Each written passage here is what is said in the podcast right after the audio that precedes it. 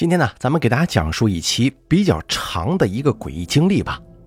这是曾经在天涯论坛上的一个神帖，名字叫做《我在酒店工作的时候遇到的真实诡异经历》。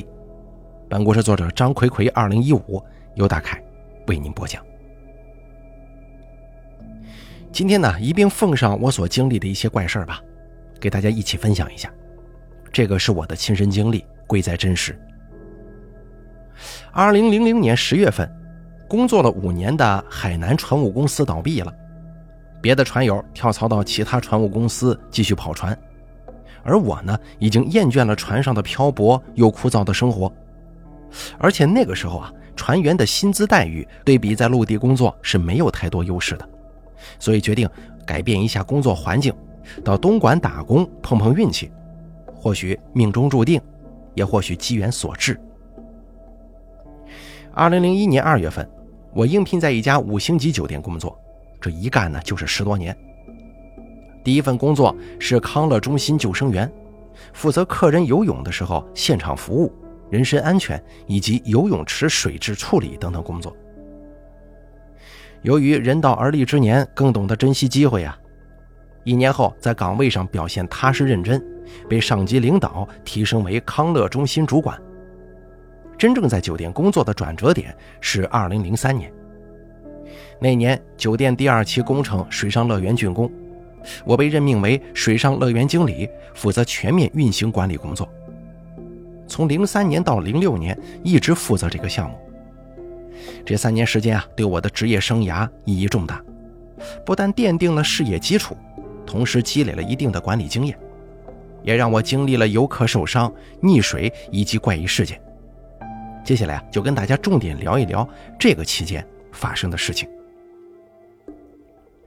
这座水上乐园呢，现在还在经营，我就不方便具体说出它的名字了。这个水上乐园坐落在峡谷之中，占地三万平方米，分为四大水上娱乐区：休闲池、海浪池、儿童池、滑道区。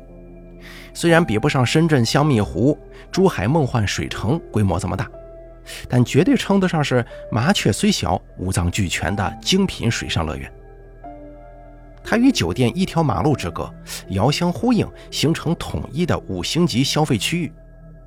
每年营业时间五至八月份，成人票价六十八元每人。地域偏僻而不通公交车，基本上打工阶层很少来消费。要知道，零三年东莞物价较低，中档商品房价仅三千多元呢。酒店管理层要求水上乐园五月一日黄金周开业。二月份，我踌躇满志接手了这项任务，投入到紧张又忙碌的市场调研、开荒筹备等等工作中。园区各项水上娱乐设施已经全部安装完毕，各项设备验收也是首要工作。在验收高空滑道的时候，陪同我们验收的是深圳某某水上设备公司的副工。从他口中得知了一个消息：去年十二月份，他们公司的一名安装工人高空坠落，摔死在滑道的下方了。副工啊，是派驻园区的主管项目工程师，从施工到设备安装完成，一直住在这里三个多月，负责监督落实儿童池、滑道、海浪池设施的安装。事故当天，他就在现场，讲起当时的情况。至今还是一脸惊恐呢。那天出事的安装工人站在四米的伸缩铝梯上加固高空滑道背面的螺丝，不慎跌落下来。本来这四米的高度啊，对生命够不太成威胁的，而且泥土地面呢又松软，还是新铺的草坪。结果这名工人摔下来的时候，脑袋撞在了水泥砌成的蓄水池边沿上，头颅碎裂，血溅一地呀。救护车还没赶到，人就已经气绝身亡了。副工讲啊，负责施工项目十多年了，他是头一回碰到这种死亡事故。住在这里几个月，他还总有一种怪怪的感觉。等设备验收完成以后，抓紧时间回深圳。这些呢，只是验收工作中的小插曲，我也并没放在心上。如火如荼的开业筹备工作，压得我喘不过气来。经常加班到凌晨两三点钟，整个园区只有我一个人。原来住在园区的施工人员已经撤离了。三万多平方米的面积啊，荒郊野外的峡谷之中，现在想想当时的自己得有多拼呢？水上乐园经理办公室设在餐厅区和医务室的后面。坐在办公室，隔窗往外望，周围是园区的围墙，墙外面是山坡，长满了郁郁葱葱的灌木和松树。夜深人静的时候啊，经常会从这个树林里头传来那种窸窸窣窣的声音。那个时候的我，全身心地投入到工作中，也没有过多的考虑害不害怕这个问题。不过有一次确实吓到我了。那天像往常一样加班，大概凌晨一点多钟。从峡谷传来一阵阵凄厉的嚎叫声。由于峡谷有回音呢，听起来是铺天盖地的，时近时远，把我一下子给吓懵了。赶紧反锁办公室房门，关闭窗户，打电话到保安部反映情况。最后我才知道，东莞有一种山羊，野山羊啊，当地人管这个叫黄羊，是它发情期的叫声。后来酒店固定两名保安上夜班。我就更加高枕无忧了。其中一名保安叫杨峰，是广西人，为人既聪明又厚道，经常帮我到酒店打夜宵。工作闲暇之时啊，一起聊聊天，一起抽抽烟，私下感情很好。开业之后，我通过保安部经理的关系，帮他提升成水上乐园保安领班，薪资比普通多四百元呢。哎，他非常感激我。可谁知啊？水上乐园开业没多久，他就不干了，而他离职的理由更让我震惊，咱们后头再说吧。水上乐园原计划五一黄金周对外开放，由于种种原因，推迟到了五月十五号开业。员工总编制人数九十七人，设有救生员、售票员、医生、清洁工、播音员、保安员、厨师等等岗位。除保安、工程、厨房由酒店各部门经理管理之外，其他岗位啊均属于园区领导直接督导。开业初期，深刻体会到水上乐园的服务性质与工作环境与酒店对比相差甚远。能在五星级酒店消费的客人素质比较高，服务出现问题及时补救，往往能够取得客人的谅解。而水上乐园接待的客人来自社会各个阶层。乱七八糟的各种投诉、员工问题、设备故障层出不穷，应接不暇。而且我又是第一次负责人数众多的团队，第一次接触水上乐园的管理工作，第一次面对各种客人的投诉。开业之前的那种雄心壮志啊，荡然无存，整天焦头烂额地处理这样那样的问题。就这样稀里糊涂地走过了五月份。在这期间发生过两件有趣的事情，一直记忆犹新，在这儿分享一下。第一件事是，记得水上乐园开业前三天，酒店员工一律凭员工证免费进园游玩，同事们利用下班或者休假，三三两两结伴而来，尽情的享受酒店给予的免费政策和各类水上娱乐项目带来的愉悦。员工免费的第二天，餐饮部的秘书。她是一个二十多岁的女孩，进入园区到这个休闲池下水游玩。这个游泳池啊，呈现一种不规则的形状，占地大概四百平米，水深一米五到一米七，适合初学者或者是会游泳的人下水去玩去。由于刚刚开业嘛，外面游客并不多，几乎都是熟人熟面的同事。餐饮秘书不会游泳，就跟几个女孩在一米五的浅水区域打闹起来。哎，真是三个女人一台戏呀！当值的这个救生员几次阻止都无效果，也只能睁一只眼闭一只眼了。餐饮部秘书啊，她属于这种精灵古怪型的女孩，她出了个主意，让一位女孩假装溺水，呼救看看这救生员会不会下水救助啊。结果救生员听到呼救之后，一个猛子游到这个假装溺水呼救的女孩身旁，引得他们高声大笑。救生员知道开玩笑之后啊，就气呼呼地回到了岸上，再也不愿多看他们一眼了。又闹了一会儿，餐饮秘书建议一起从水中走到对面的亭子里休息。他仗着身高的优势走在最前面。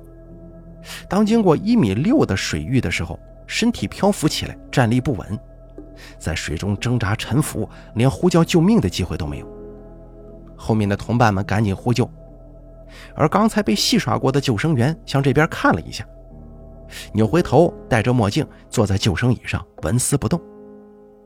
恰好当值的救生员领班巡岗到此，立即下水把那餐饮部的秘书给拖到了岸上，问题不大，呛了几口水，但由于受到惊吓，哭得很厉害。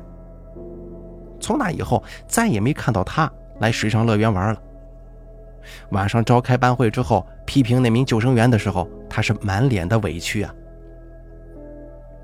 还有第二件事，五月下旬，东莞天气已经很炎热了，周末客人较多，而且集中在下午三四点钟入园。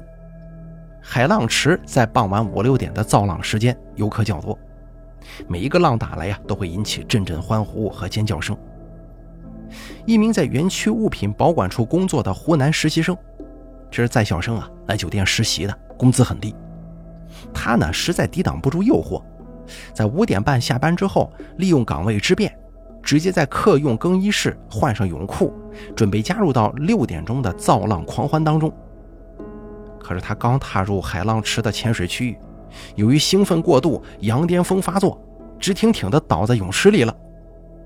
这口吐白沫，四肢抽搐，嘴里还时不时地发出那种啊哦啊哦的声音。救生员马上把他背到这个医务室抢救，恢复正常以后，这名实习生被退回学校，并补回了逃票的三十元钱。这孩子很倒霉呀，也是我们水上乐园第一次组织抢救的突发事件。当时我认为这个事儿已经很严重了，可是工作三年后发生的那些事情，对比起这个来，这个只能算是小小的事故了。水上乐园经营到六月份。我逐渐找到了管理园区的感觉，知道如何避重就轻地处理各种客人的投诉，知道怎样协调各部门、各岗位互相配合。最重要的是，娱乐设备不会像开业初期时不时的出现故障，一大堆游客围在办公室闹着退票。常言说一顺百顺呢，原来消极的心态荡然无存，又恢复到了激情满满的工作状态，每天马不停蹄地穿梭在各个岗位。严抓纪律，确保安全。可谁知啊，接二连三发生的事情，让我感同身受。副工讲起的那句话，就是这个园区怪怪的。应该是六月上旬的一天凌晨十二点多，酒店中班大堂经理一位女性，她下班回员工宿舍，经过高空滑道位置的时候啊，隔墙看到园内有两个棕榈树不停的在晃动。他责任心很强啊，以为有人偷树呢，悄悄地躲在围墙外面打电话通知保安部。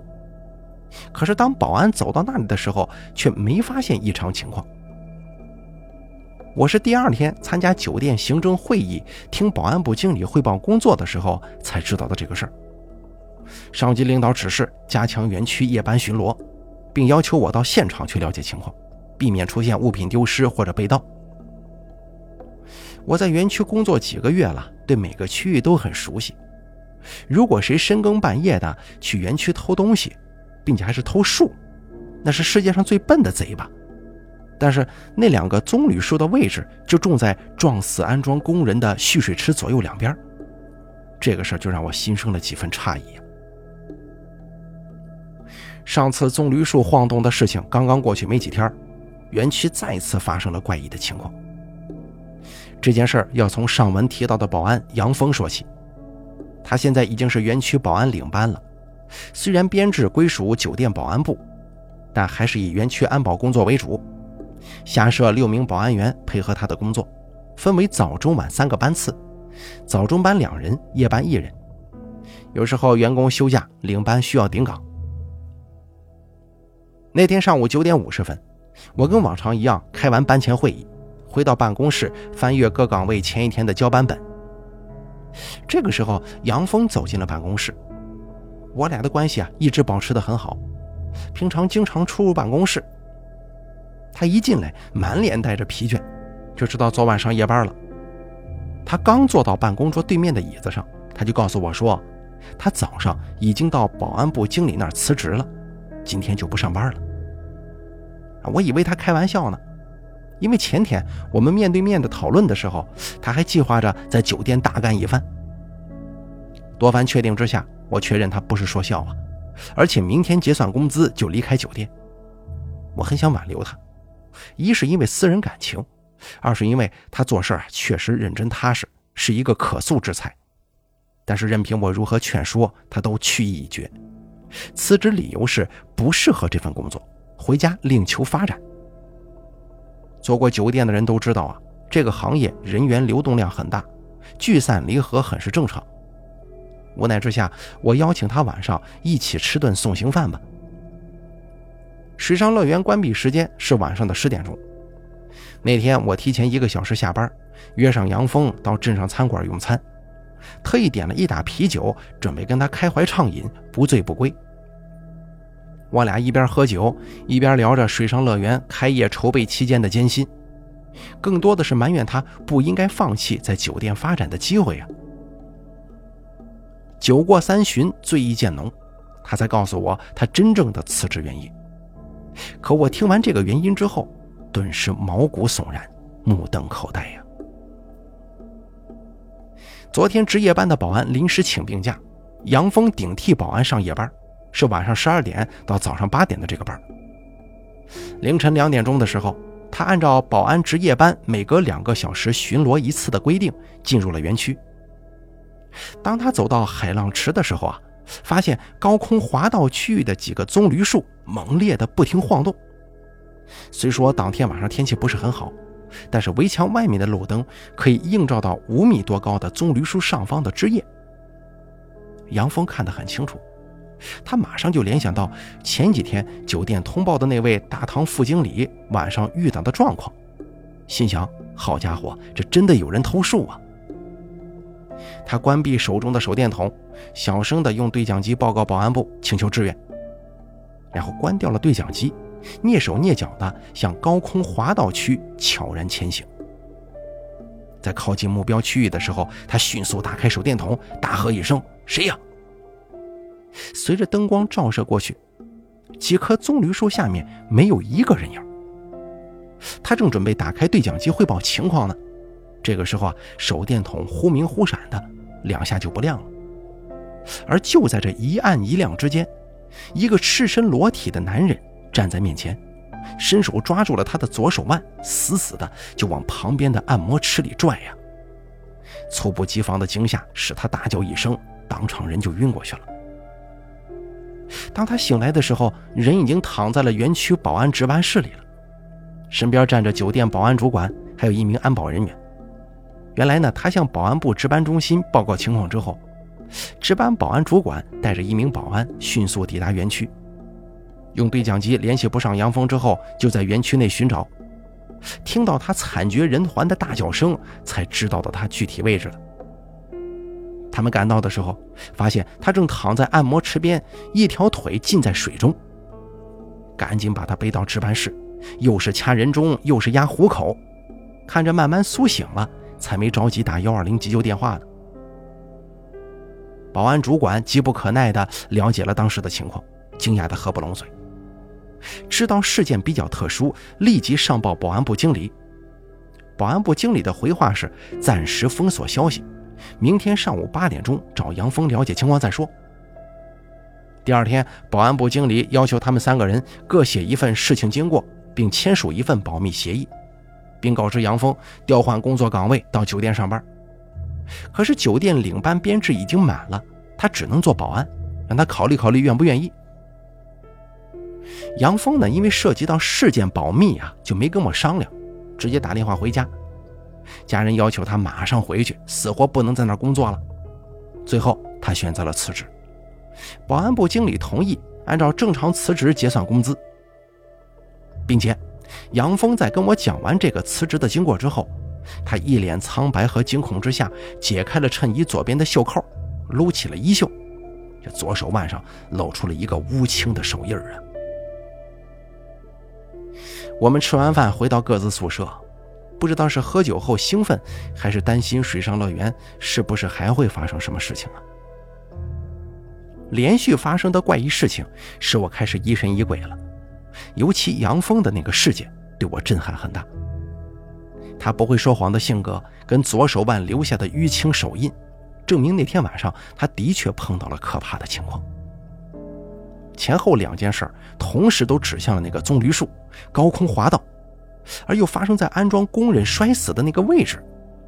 如果联系起来的话，那么说明有一个不是人的东西游荡在园区，伺机拖人下水，索要性命。而这个东西很有可能就是那位安装工人摔死后的鬼魂呢。不管是断章取义也好，牵强附会也罢，既然发生了这种事情，我就抱着宁可信其有，不可信其无的心态，买来黄表纸、香，还有金元宝等等死人祭祀的用品。一个人选择了合适的时间，在安装工人摔死的蓄水池旁焚烧，安抚亡灵，以求心灵慰藉。水上乐园进入七月份，生意逐渐火爆，每天平均接待游客三四千人之多呢。每逢周末节假日，人数就更多了。园区内啊，各种人流，游客如织，各个娱乐项目人满为患，员工超负荷工作，甚至不能换岗吃饭，饿着肚子仍旧坚守在工作岗位。每每想到那批同事的敬业精神，我都是心存感激的。所有娱乐项目中最受游客欢迎的，当属海浪池了。零三年游客严重溺水事件就发生在这里。大家呀，听我慢慢说。也许呢，这是上两次事件的延续啊。海浪池占地一千五百平米，水深零至一点八米，池区呈扇状形，内部设计有仿真沙滩、遮阳草棚。在泳池内一米水深处，左右各有一种种满植物的小岛屿，很高的仿真了崖壁上喷涂那种东南亚沿海的风情画。当你身处草棚之下，躺在这个沙滩椅上，听着背景音乐，传来阵阵的海鸥和鸣叫声，如同真的置身于亚热带海边一样。每当造浪的广播响起，游客们就呼朋引伴，从四面八方涌来，尽情享受滔天巨浪带来的刺激和惊喜。园区客流量最高的时候啊，七八百人聚集在一块冲浪，这尖叫声、欢呼声此起彼伏，会响彻整个峡谷。二零零三年七月五号，如果我没记错的话，那天应该是星期六。东莞的夏季炎热难耐，川流不息的游客接踵而至，进入园区。估计那天接待人数得超过五千人了。当傍晚六点钟海浪池造浪的时候，我站在救生员岗位，居高临下望去，泳池里头黑压压的一片，全是游客。为了让客人感受到冲浪的刺激，浪种选择的是凸起浪，因为冲浪设备是可以提供十二种浪型选择的。这个凸起浪浪高一米二，一组为九个浪头，分别打向左、中、右各三个。浪到之处，一定会引来客人的欢呼声的。六点十五分，造浪停止，意犹未尽的游客们纷纷离开海浪池，去其他娱乐项目玩了。我回到办公室以后，与这个医务室的习医生约好了，等会儿一起回酒店员工餐厅用餐。习医生是湖北人士，原来在家乡县医院急救科上班，临床经验丰富，责任心强。六点半。我们准备去酒店餐厅，走到海浪池入口处，我忽然听到了一阵短而急促的哨声。救生员在出现突发事故的时候才会使用这种哨声。随着哨音望去，一名救生员肩膀上扛着一个人，从海浪池向我们这边飞奔过来了。我心中顿时咯噔一声啊，马上意识到这是出事了，转身告诉徐医生有人淹溺，赶快回医务室。然后我就迎着救生员跑了过去，走近才发现溺水者是一位七八岁的小女孩。到达医务室，徐医生赶紧接过孩子，平放在医务室的地面上。小女孩双目紧闭，面部青紫，嘴唇发白，嘴角跟鼻子挂着血迹。我跟徐医生一左一右跪在地板上，他做人工呼吸，我做心室按压。我都紧张的忘记了急救培训的时候几比几按压或人工呼吸来着。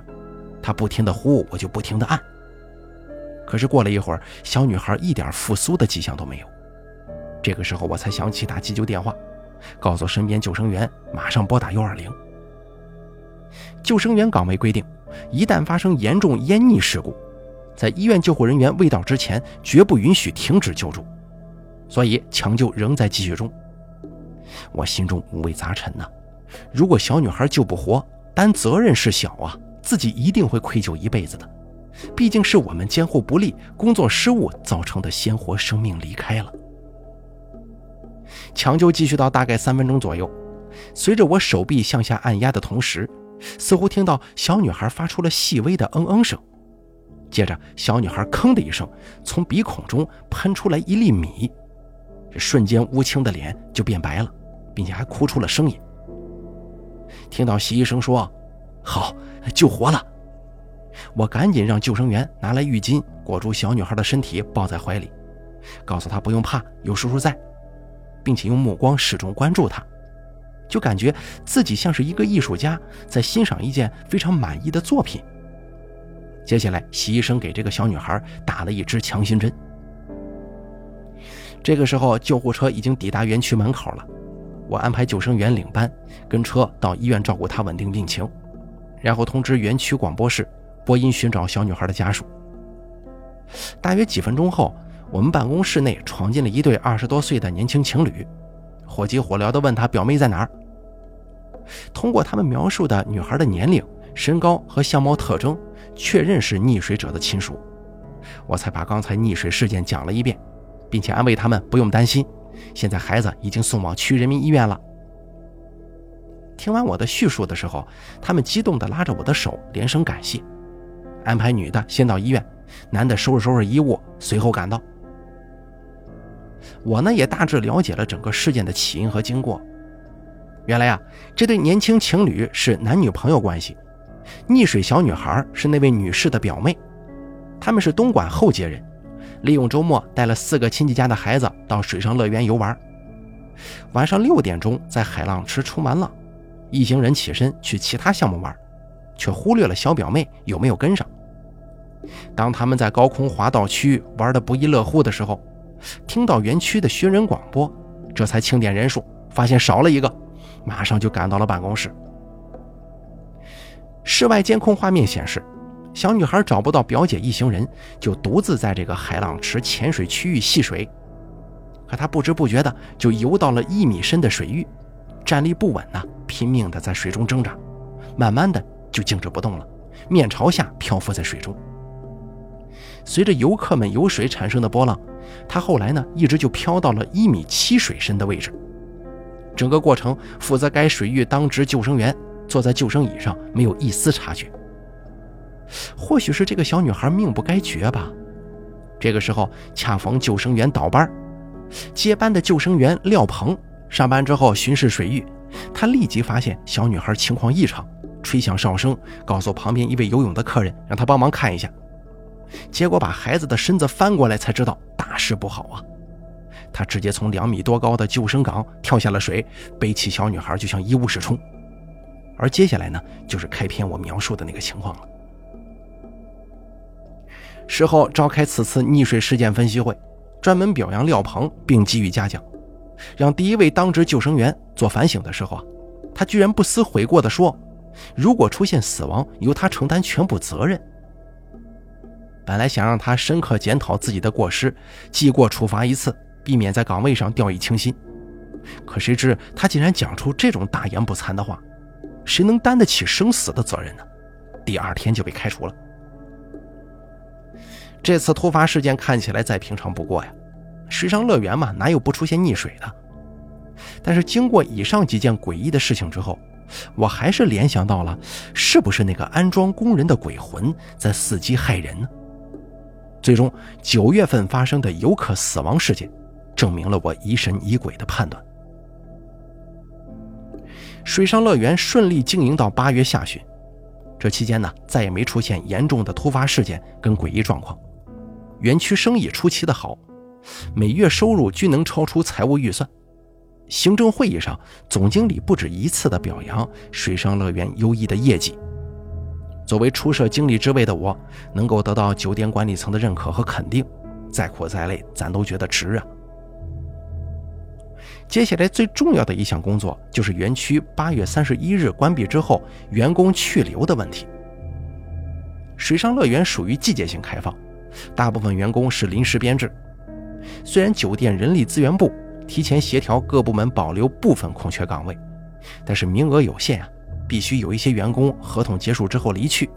我真心希望他们全部留下。明年开园的时候啊，水上乐园就有了保证安全的基石了。眼看闭园日期渐渐抵近，心中不舍与日俱增。忽然接到上级领导临时决定，水上乐园推迟到九月十五号关闭。一来呢是弥补五月份推迟开园的半个月时间；二来啊，水上乐园第一年开业，摸索一下明年准确的开闭园日期。我得到这个消息的时候啊，心中微微振奋了一下，最起码大家可以在一起工作一段时间嘛。延续闭园十五天内。酒店还会多出几个岗位的名额，马上召开全员会议，转达酒店管理层的指示，暂停闭园前工作计划实施，各岗位保持正常运营状态。现在回想起来呀，延期闭园的计划简直就是一个重大的错误。东莞的九月份，早晚气温已经有了些许凉意，连续的阴雨天气阻止了客人入园游乐的脚步。生意状况对比往昔，那简直就是一落千丈了。空荡荡的园区，每天平均接待十几个人，各区域员工无聊地守候在工作岗位上，数着下班的时间。有一天中午，我刚刚从酒店员工餐厅吃饭回到办公室，听到外面传来大声呵斥声，还有女人的低声啜泣声。一听到大嗓门声音和蹩脚的普通话，就知道是清洁领班杜斌。他来自贵州，在园区担任清洁工领班，工作兢兢业业，一丝不苟，对员工高标准、严要求。在他的管理下，三万多平米的园区干干净净、一尘不染。因此啊，水上乐园多次被酒店质检部评为环境卫生最优部门。不过他这个人唯一的缺点就是说话嗓门大。我走出办公室，闻声来到医务室外面。看到杜斌黑着脸正在批评清洁员易桑玲，易桑玲低垂着脑袋站立着，满脸泪水，默不作声。我走上前去了解了一下情况，杜斌声调一点也不减，气愤地说：“连续三天卫生检查，他负责的区域卫生最差。昨天酒店质检部检查的时候扣了十分，告诉他当天必须完成不达标项目。”可谁知今天去检查的时候，他仍旧没有改进，不及时认错不说，还向我提出换岗位的要求。听他讲完，我马上就明白原因了，也回想到这几天巡园的时候啊，确实易桑玲负责的按摩池区卫生情况很糟糕，前天到那里的时候还差点摔了一跤呢。道路上下雨后的积水没有及时清扫，地面已经长了青苔，很是湿滑。我当时还用对讲机通知杜斌，结果信号不好，没联系上，事后忘了。如果平常，我会告诉杜斌，按照正常制度处理就行了。但是易桑林在我心目当中啊，是一位非常优秀的员工，他负责的区域卫生从来不需要监督，是那种说话少、闷声做事的人。我已经把他的名字报备到酒店了，闭园后转入客房部继续工作。而他这会儿反常的表现，令人感到非常不解。我告诉杜斌，先去忙其他工作，自己找他谈一谈，了解一下具体情况再说。易桑玲随我来到办公室，拘谨地坐在办公桌对面。我给他倒了一杯水，递上纸巾。他始终低垂着头，好像做错了天大的事儿。我安慰他别紧张，做错事儿能及时改过，还是好同事啊。他这才慢慢的放松了，抬起了头。连续几个月在户外风刮日晒，黑黝黝的脸庞带着无限的惆怅和茫然，让人心中为之一颤呢。易桑玲是个苦命人，四十多岁，老家是湖南的，跟老公一起到东莞打工。去年老公在建筑工地干活的时候，被高空掉落的砖头给砸死了。出事之后，包工头拒绝支付一切费用。打官司也没啥结果，只抛下两个孩子在家，一个人继续在外打工。他表姐在酒店管事部做洗碗工，就介绍他到水上乐园做临时清洁工了。他身子非常瘦弱，平常很少与人交流。易桑玲在水上乐园工作的几个月里，平常见面仅仅是打声招呼而已。第一次如此近距离的沟通，由于他内向的性格和特殊的身世，我尽可能使用委婉的方式与他交谈。首先，对他几个月以来工作的成绩表示认可，问他最近是什么原因导致卫生标准下降了呢？是不是身体不舒服，或者有其他原因造成呢？他犹豫着回答说：“没有，我我只是想换换岗位。”我说道：“你在这个岗位一直做得很好啊，就剩几天时间了，要申请换岗位必须得有合适的理由嘛。如果没有合适的理由，杜领班不但不会给你调整岗位，还会追究昨天卫生区域不达标扣分的责任。”甚至会影响水上乐园关闭之后到酒店继续工作的机会呀。当谈到会影响到酒店继续工作的时候，他似乎紧张起来了，支支吾吾地说：“我我害怕，那里有一个没穿衣服的男人。”听他这么说，我心里咯噔一下子，真没想到他讲出了这个理由。如果其他人的话，很可能认为他是瞎编乱讲的。但是我最清楚园区发生过的一系列诡异事件。我故作平静的嘴上说不可能啊，同时鼓励他讲一讲遇到的详细情况是怎样的。易桑玲负责按摩池区域的卫生清洁，按摩池区域在园区内的最里面、最隐蔽的位置。按摩池分为两种，一种大众按摩池和小型按摩池。大众按摩池池面积大约八十平米。水深一米，呈月牙形状。池内设计有假山瀑布，潺潺流水。池子周边装有 N 个水下气泡按摩椅，供客人躺着或者坐着按摩游乐。小型按摩池呈圆形，一共十二个，只能容纳三到四个人使用。上方盖有避雨和遮阳的茅草顶盖，围绕着大众按摩池而建，形同众星捧月之势。那天，他像往常一样，上午十一点钟到餐厅用过午餐，回到岗位。当时天淅淅沥沥的下着小雨，偌大的园区几乎没有客人。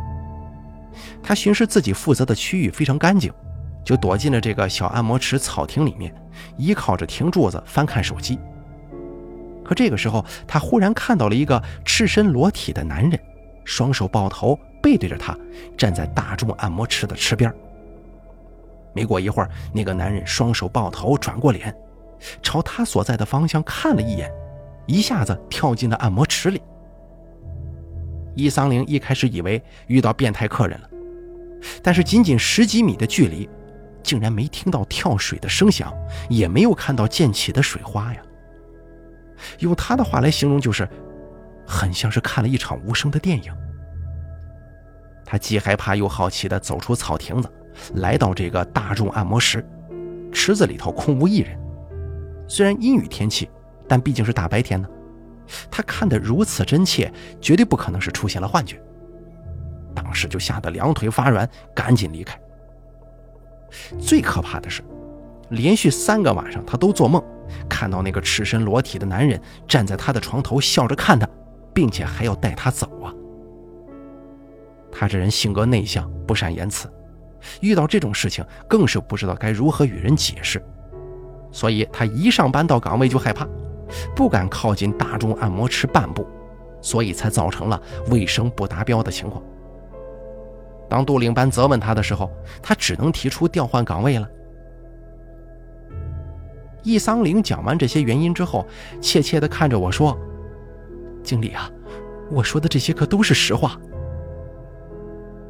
我真不知道该如何回答了，就搪塞他说：“哦，你可能是身体不舒服，看花眼了。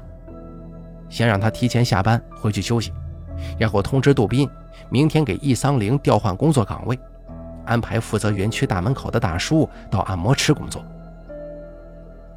这个赤身裸体的男人再次出现，到底预示着什么，让我忐忑不安，百思不得其解。水上乐园闭园的前一周，天气逐渐转晴，温度骤然回升。前期销售出去的季票、团队票仅仅限于本年度内使用。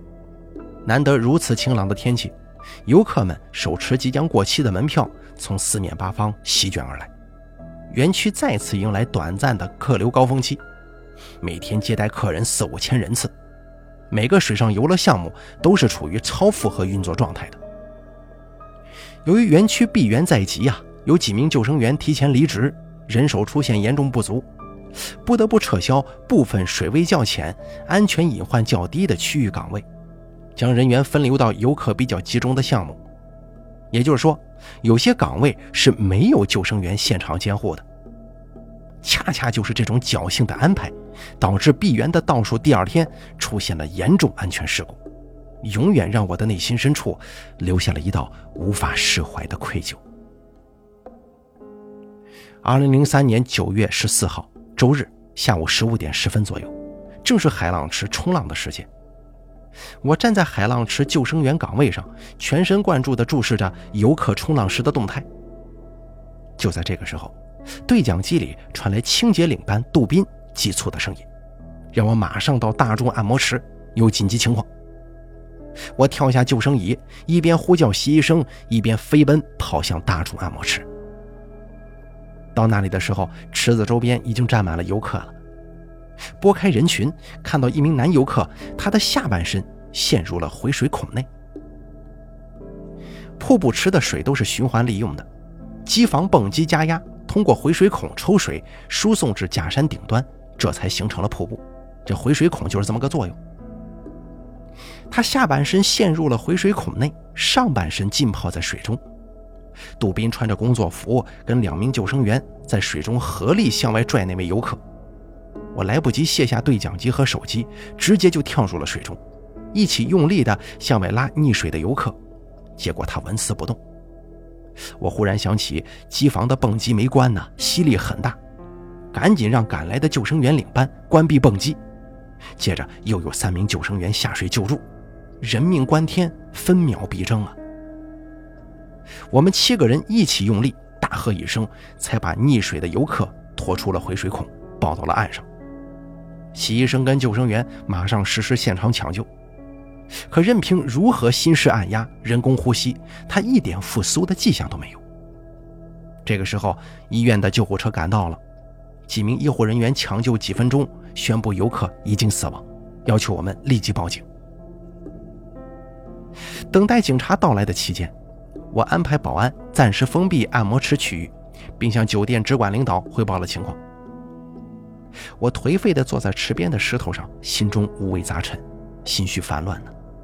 打量着躺在地上的游客尸体，我估计他年龄也就二十六七岁，身高一米七五左右，体重约七十公斤重，乌青色的脸上，双眼半闭半睁，肚子过量喝水胀得很大，大腿以下因为缺血而呈现了紫色。这样一条鲜活的生命说没就没了。我怎么也想不到，水深不到一米的池子竟然能淹死人。我怎么也想不到，回水孔上方的隔水塑胶板竟然如此易碎。我怎么也不相信，直径不到二十公分的回水孔道竟然能吸进成年人的下半身呢？如果今天安排救生员在此监护，还会不会出事呢？这件事情是不是跟易桑玲、杨峰他们看到的赤身裸体的那个鬼怪有关系呢？他为什么让易桑玲看到在按摩池跳水？把杨峰还拖到按摩池呢，他是想提醒按摩池会淹死人，还是说就是他索人的性命呢？一系列的想不到，一连串的疑问盘旋在脑海，让人百思不得其解呀。一阵警车警报声打断了我的沉思，警察来了，他们先跟救护车医务人员确认游客死亡情况，取下死者手腕上更衣柜的钥匙牌，在救生员协助之下。更衣柜内找到了死者身份证，还有一部诺基亚手机。联系到他的家人，尽快到公安局处理相关事宜，通知殡仪馆将尸体拉走保存，然后围绕着大众按摩池仔细勘察一遍，带走了几片回水孔上方的塑胶隔水板，要求所有参与施救人员到公安局做口供笔录。公安局录口供归来，我大致了解了整个事情的经过。溺亡者姓陈，乃是湖北人士，在东莞黄江镇的工厂打工，从朋友那里得到水上乐园的门票了，利用公休日到园区游乐。入园后，下午十四点三十分左右，来到大众按摩池，直接从岸上跳入池中，双脚恰好就落在回水孔的塑胶隔水板上。由于这种隔水板质量较差，承受不住巨大的重力而变形破碎了。这下跳的惯性跟水流的吸力，把他的双腿牢牢地吸在了回水管道里，头部浸没在一米的池水当中，无法求救，导致溺水身亡。该区域救生员被抽调到了高空滑道工作。半个小时过去以后，有两名女游客来到大众按摩池，坐在按摩椅上按摩。看到溺水者一直潜水，就觉得不对劲儿啊。刚好清洁领班杜斌巡查区域卫生经过这儿，这才把情况跟他说了的。水上乐园带着晚节不保的声誉如期闭园了。互联网上已经看出关于园区溺亡事件的报道。我带领着一批留在酒店继续工作的同事跟进闭园收尾工作，等待着酒店管理层对我的惩处，同时打探着溺亡者家属与酒店交涉的结果。针对此事，酒店全权委托律师处理。一个多月后传来消息，淹溺事件的负责人由按摩池设备公司和酒店双方承担。酒店方负责三分之一的责任，听说赔偿给溺亡者家属三十多万元，而酒店管理层并没有给予我任何处罚。但是十几年过去了，那一幕幕、一层层的过往，却在我的内心深处始终挥之不去。调回酒店工作以后，我选择合适的机会，将水上乐园一系列怪事儿告诉了酒店驻店经理梁先生。他是水上乐园直接管理的最高领导。他是香港人，比较相信这些东西，对我也非常信任。考虑到水上乐园第一年的经营业绩不错，明年还得继续营业，酒店花重金从香港请来一位高人，在水上乐园做了两天法事，以求来年一帆风顺。从零三年到零六年，我一直负责水上乐园运作。在以后的三年里，再也没有出现严重的淹溺和死亡事件了，再也没听到过那个赤身裸体不是人的东西在园区内作祟。一直到二零零七年，本人辞工离开这里。好了，这期故事咱们就先给大家讲到这儿吧。其实后续呢，还有咱们这位笔者的在其他工作岗位遇到的一些事件，咱们以后抽空再给大家讲吧。感谢您的收听，咱们下期节目不见。不散。